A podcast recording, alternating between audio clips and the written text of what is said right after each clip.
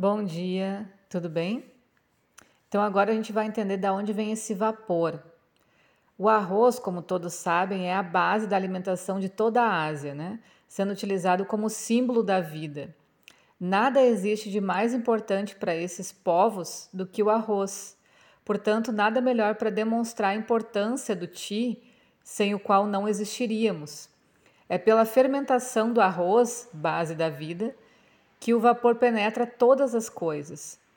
Com base nesse pensamento, os taoístas chineses elaboraram técnicas avançadas como o Qigong, técnica que pode aumentar a captação do Qi e manipulá-lo de diversas maneiras, podendo ser utilizado nas mais variadas artes como acupuntura, Feng Shui e as artes marciais. Então, costuma-se traduzir o Qi como energia por ser um conceito bastante aproximado do que a gente quer transmitir e por ter essa ideia bem conhecida dos ocidentais, né? Mas geralmente eu prefiro deixar esse termo em seu original, ti, sem traduzi-lo. Isso evita interpretações errôneas. Então, cada vez que a gente falar sobre o ti, a gente está associando a energia, são sinônimos. Na Bíblia tem uma passagem que diz assim: e formou o Senhor Deus o homem do pó da terra e soprou em suas narinas o fôlego da vida, e o homem foi feito alma vivente. Então a gente pode observar que o homem sem o sopro divino é apenas pó da terra. O ser humano ou qualquer outra coisa sem o ti não é nada além de sua substância. O ti, assim como o prana, é a essência da vida, o universo é feito e preenchido com o Ti. Como diria George Lucas em Guerra nas Estrelas, né? O Ti é a força que move o universo e mantém a galáxia unida. Em tese, todas as técnicas taoístas, como acupuntura, I Ching, Feng Shui, Qigong, Tai Chi Chuan, etc., se baseiam na compreensão do funcionamento do Ti e sua respectiva manipulação. Essa é a base do antigo conhecimento chinês. Isso coloca todas essas artes como sendo essencialmente energéticas. O Qi é a essência de tudo que existe em nosso universo.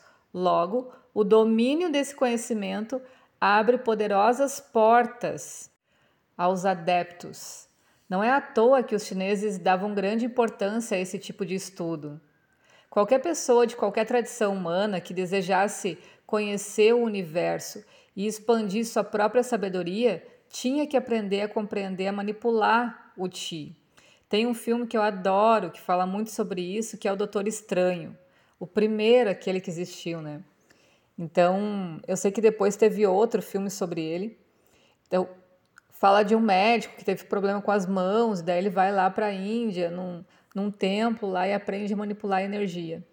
E eu vejo que as pessoas, quando estão assistindo esse filme, quando eu fui assistir foi no cinema, parece muito sensacionalismo, né?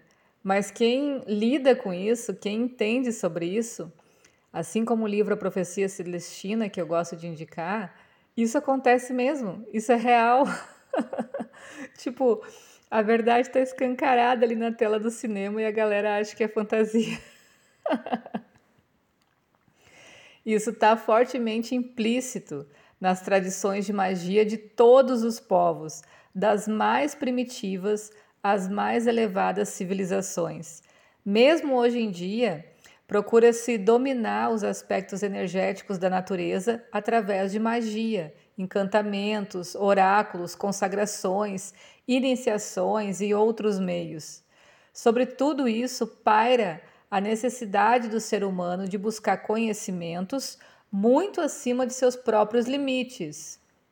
Então, o básico já era, meu bem, tem que se mexer, tem que agilizar para se desenvolver mais, abrir mais as potencialidades do teu corpo, da tua mente. Como as técnicas taoístas se utilizam de manipulação de energia, seria lógico acreditar que uma manipulação mal feita possa acarretar problemas, e isso é verdade. Técnicas mal empregadas ou utilizadas de forma incorreta podem ocasionar inúmeros problemas às pessoas que a utilizam.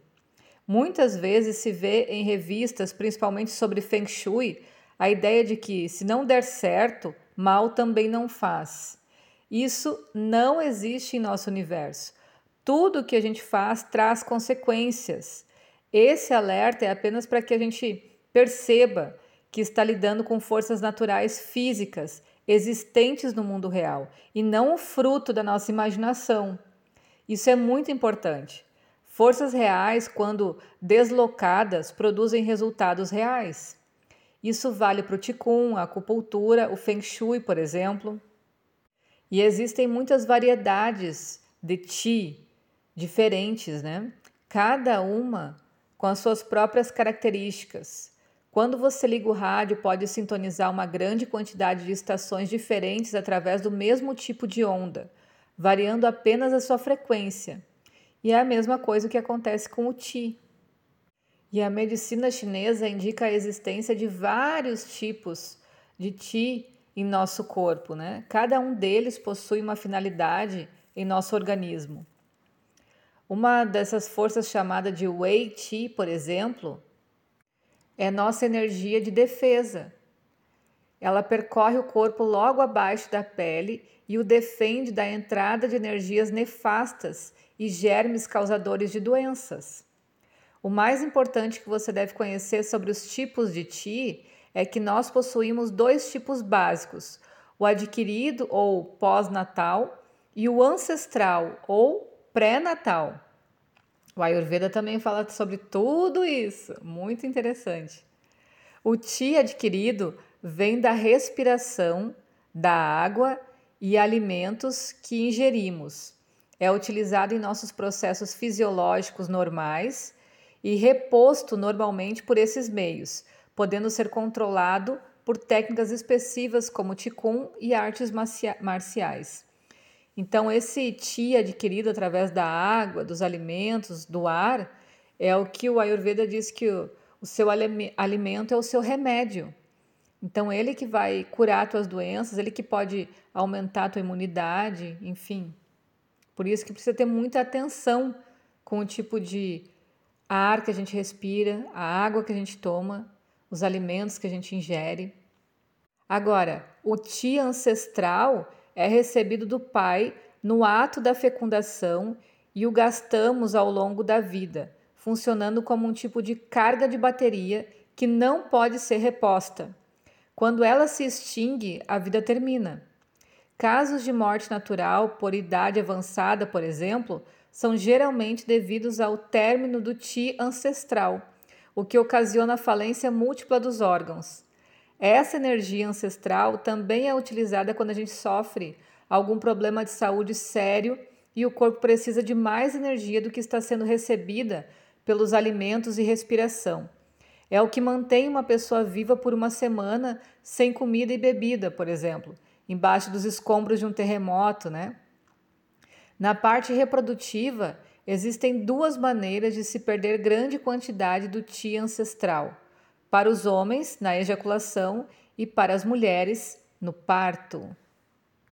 Os chineses consideram ejaculação e orgasmo como coisas distintas, afirmando que se poderia ter todos os benefícios do orgasmo e, o mesmo, e ao mesmo tempo reter o esperma.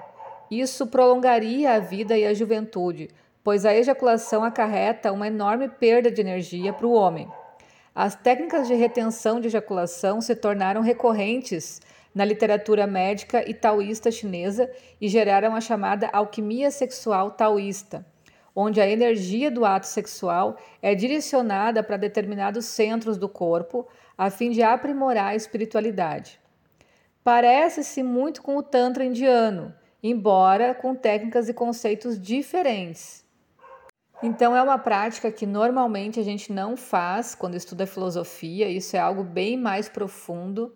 Então, é a mesma coisa que o Tantra, né? Quando a gente vai estudar yoga ou ayurveda, não necessariamente o Tantra está amarrado nesses ensinamentos, é algo à parte, só para deixar claro aqui.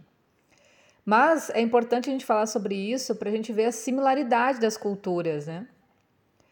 A palavra Dantian significa literalmente campo de cinábrio ou campo de elixir. O cinábrio é um mineral vermelho utilizado na antiga prática da alquimia. Essa nomenclatura deriva da alquimia interna, onde o campo do elixir desempenha papel muito importante na transformação da essência em energia e da energia em espírito. Existem três dantian: o inferior, cerca de três dedos abaixo do umbigo, o médio, na altura do coração, e o superior, na testa, entre as sobrancelhas. O mais utilizado nas práticas taoísta é o dantian inferior, que é o tanque de combustível do nosso corpo. É ele que armazena o Qi captado e provê o corpo da energia que precisa. É muito empregado no Qigong e nas artes marciais. Então, se vocês olharem alguma prática de Qigong, de arte marcial chinesa, né? Uh, tai Chi, Kung Fu, vocês vão ver que eles colocam a mão, concentram a energia embaixo do umbigo. É esse Tantian uh, inferior que está sendo falado. Então, dê uma pesquisada lá para a gente começar a combinar as nossas conversas por aqui, ok? Até o próximo áudio. Beijo. Tchau.